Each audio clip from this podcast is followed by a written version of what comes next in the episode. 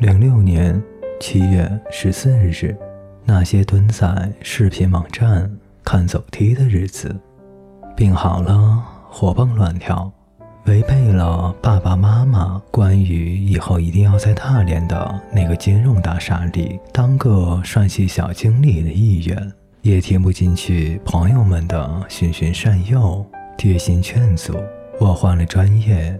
放弃了马上就能拿到的国内、澳洲两个大学文凭，开始学习西餐料理。亲爱的不二，我会觉得人生是没有什么非要做不可以的，也没有什么不可以放弃的。走在城市里的时候，想要把灵魂挂得高高的。零六年七月十六日，提着各种刀。去上课，带着好吃的放学。第一份工作结束，人生中第一个一万元，交了两次房租，买了些吃的和衣服，就没了。最近呢，课程开始了，不是吗？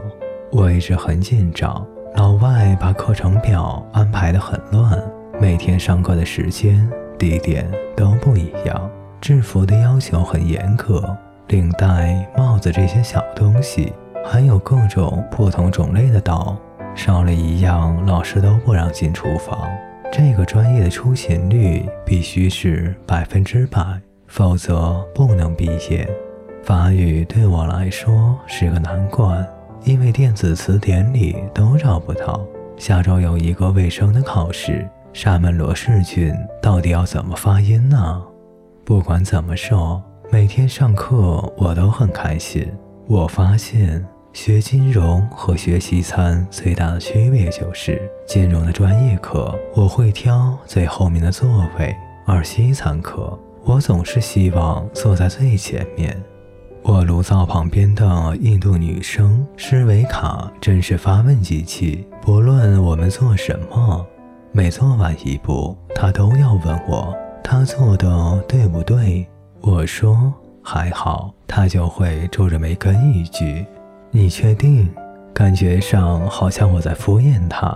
他经常切到自己的手，不过我觉得他表现得很勇敢。下次我要为他准备一些创可贴。我想，对了，老师说我买创可贴的时候要买蓝色的，要和皮肤的颜色区别。叫凯特的非洲人。十九岁，他说他家领政府的救济金，然后他说他开车来的，我大受震撼。然后他说晚上老婆给我做饭，我又一次受到震撼。来自巴基斯坦的人真的很喜欢握手。自我介绍的时候，一听我说我是中国人，巴基斯坦的人都上来和我握手。他们说，巴基斯坦和中国一直是好朋友。说巴基斯坦有一条公路可以直接通往中国。我想，原来巴基斯坦和中国接壤的啊。希腊人果然英俊，像神话里一样。澳洲人总是像小孩子，有的时候很可爱，有的时候有点无奈。零六年八月五日。我是爱你的，我爱你到底，亲爱的博二，今天天气很好，是叉 Y 的生日。博二，你喜欢那种绝妙、疯狂、大方的自我中心的人吗？如果我成为那样的人呢？零六年八月六日，CK 真理香水的瓶子很不受控。亲爱的博二。要离喜欢搬弄是非的人远一些，不论他说的是真的还是假的，听了对你都没有好处的。零六年八月八日，很跳的语气，亲爱的不二，燕燕不是在西藏拜佛吗？他说你有什么愿望，我帮你许。我当时想了想。说我没有什么愿望，然后又想了想，说祝我爸爸妈妈身体健康。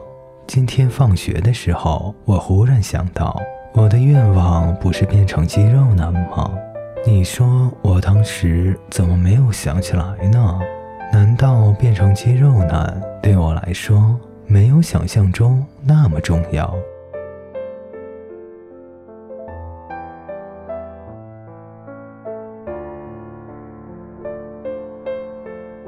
各位听众朋友，本节故事就为您播讲到这里，感谢您的陪伴，我们下节再见。